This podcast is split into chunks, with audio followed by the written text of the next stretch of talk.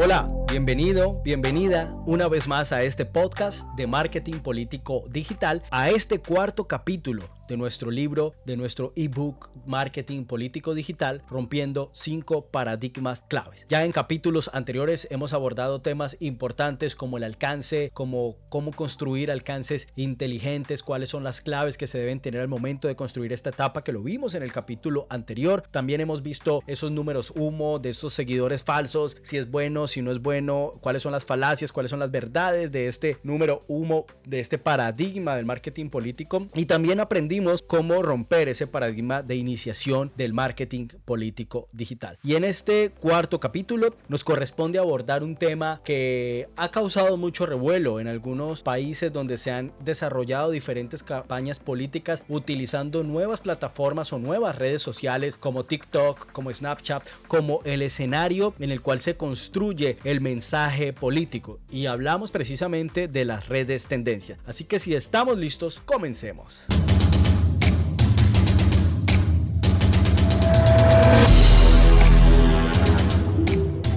Hoy por hoy, las campañas y los gobiernos caminan por el mundo del marketing político digital con mayor firmeza que en épocas anteriores, a través de un sistema de conocimientos, tecnologías, metodologías, prácticas y estrategias, buscan comprender el mercado electoral para generar influencia en la decisión del voto, usando escenarios digitales como columna vertebral de su acción. En este podcast vas a mantener actualizado sobre el marketing y la comunicación política digital. Soy Mauro Rodríguez, consultor en marketing político digital y juntos vamos a emprender este viaje. Comencemos.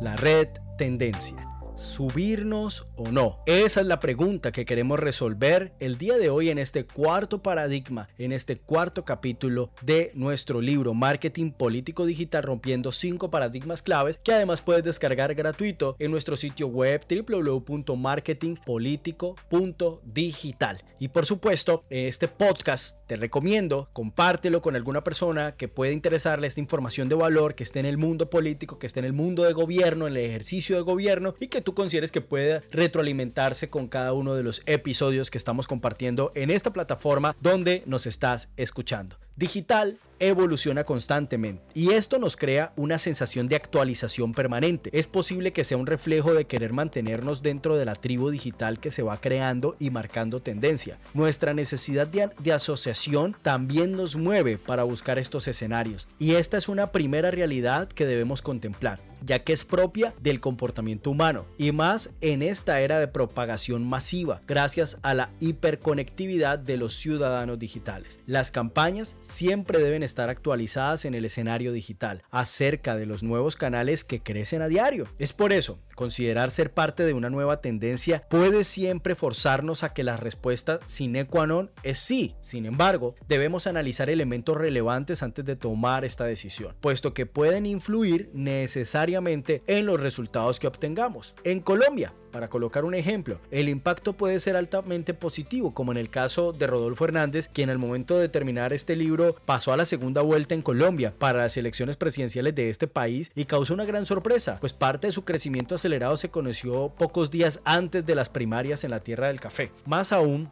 cuando una de sus fortalezas digitales fue la red de TikTok, desde donde se viralizaron algunos contenidos que fueron importantes para darle fuerza a su campaña política. Sin embargo, puede no resultar igual para un candidato candidato a otra curul, donde la ciudadanía activa no refleja el mismo potencial de crecimiento y distribución de su mensaje político. O sea, es muy importante tener presente, primero, cuál va a ser el escaño que nosotros queremos alcanzar, cuál es el objetivo electoral, medirnos en nuestras propias proporciones. Es un municipio pequeño, es una ciudad pequeña, es una región pequeña, es una ciudad grande, cuál es la penetración del Internet que hay ahí, cuáles son los canales que más se consumen. En la gran mayoría de estados y en la gran mayoría de países Facebook Facebook es el rey. Facebook es la red donde la mayor cantidad de personas tienen presencia, WhatsApp, incluso Twitter en algunos escenarios. Instagram también es una plataforma relevante y TikTok puede tomar fuerza en algunas coyunturas, pero en otras no. Por eso es importante analizar como primer elemento, observar si realmente existe una fuerza ciudadana que está consumiendo esta plataforma, este canal, para nosotros centrar objetivos, esfuerzos de marketing en este canal, en esta red tendencia particularmente.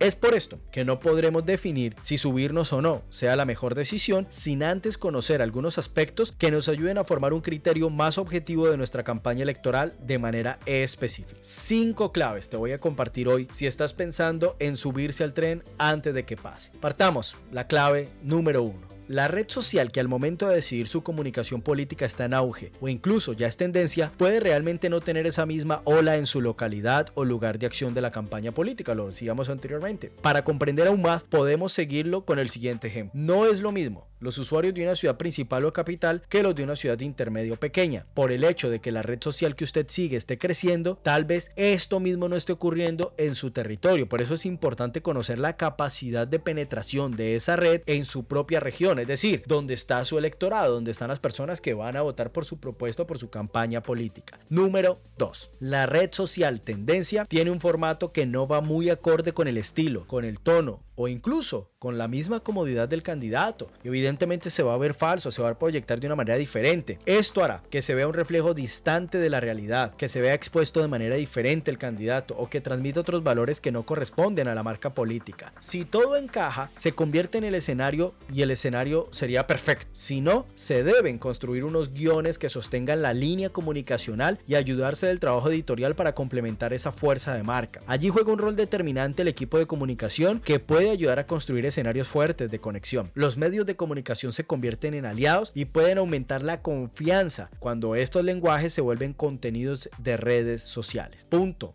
Número 3. Evaluar si la red en tendencia tiene formato de pauta para así establecer cuál puede ser la estrategia orgánica y cuál puede ser la estrategia pagada. Así determinamos alcances y enfoques de campañas con mayores resultados. El fortalecimiento de la estrategia pagada debe marcar un porcentaje relevante si la red es tendencia. En la mayoría de ocasiones, los equipos de campaña que tienen una estrategia de marketing político digital logran percibir el crecimiento de las mismas. Esto hace que enfoquen sus esfuerzos económicos en los mismos canales, lo que se puede determinar desde la primera etapa de diagnóstico y análisis de competencia. Encontrarnos con la oposición en el mismo canal de comunicación también implica un aumento en el coste de algunos anuncios, pues en su mayoría las redes tienen un modelo de puja para definir estos valores. Punto número 4. Evaluar el tiempo que demanda la construcción de contenido para esta red y si esto es proporcional al impacto que puede tener para la campaña o si ese mismo tiempo y esfuerzo se puede capitalizar mejor para otras redes sociales o tal vez un único contenido que estructuremos lo podemos formatear para las diferentes plataformas. El punto número 5, la clave número 5. Importante entender también el segmento de edad, gustos, intereses o tipos de personas que se van a impactar en esta red social. No es el mismo público que está en LinkedIn al que se encuentra en TikTok. Puede coincidir en algunos aspectos, pero en términos generales buscan contenidos diferentes. Estos cinco elementos son muy relevantes tenerlos en cuenta. Algunos pueden apelar mayormente a la creatividad, otros a la espontaneidad, otros a la naturalidad del candidato o del equipo digital. Siempre es valioso entender que las redes sociales son una extensión de la personalidad del candidato y esta debe mantener una armonía entre lo que se proyecta online y lo que se percibe en una acción de terreno. Ser parte de la red tendencia también debe obedecer a un objetivo estratégico y debe cimentar una estructura ordenada del mensaje, el objetivo y el tono con el que se quiere comunicar. Cuidar estos aspectos, sin duda alguna, pueden construir un mejor escenario para la marca política. Conclusión de este capítulo, no es subirse al tren por subirse al tren, porque todo el mundo lo está haciendo, nuestra campaña política también lo tiene que hacer. Hay que establecer, evaluar, definir unos parámetros fundamentales que obedezcan, como siempre lo he dicho y lo hemos visto en los capítulos anteriores, a la estrategia de marketing político digital. ¿Por qué? Porque hemos definido previamente unos indicadores, hemos definido unos objetivos que nos van a permitir al final del proceso poder alcanzar realmente la meta electoral o el resultado de conversión que queremos y esto puede desviarnos del camino. Muchas veces las campañas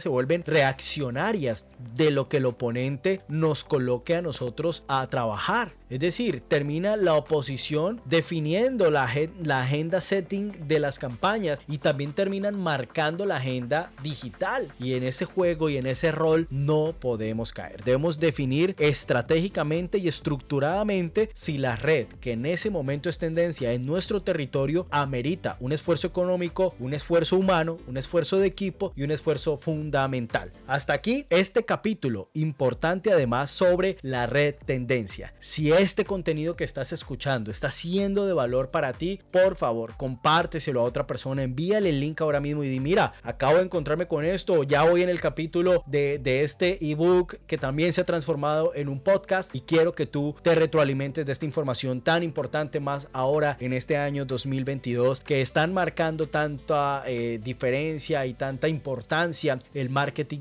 político digital. Ya sabes que puedes descargar este libro si quieres leerlo en formato PDF en nuestro sitio web www.marketingpolitico.digital. También vas a encontrar artículos en nuestro blog para que estés constantemente actualizado actualizada acerca de las novedades que surgen en este mundo que constantemente está cambiando y que constantemente está creciendo. Hasta aquí este nuevo capítulo. Nos vemos en el siguiente capítulo. El link te lo dejo en la, en la descripción. Te pido que te suscribas a este podcast porque vamos a estar contenido de valor, que además des like y que además dejes un comentario si estás de acuerdo, si no estás de acuerdo, si quieres sumar alguna idea, porque recuerda que el ejercicio que queremos construir es un ejercicio de co-creación. Soy Mauro Rodríguez, consultor en marketing político digital. Nos vemos en el siguiente podcast, en el siguiente capítulo. Chao.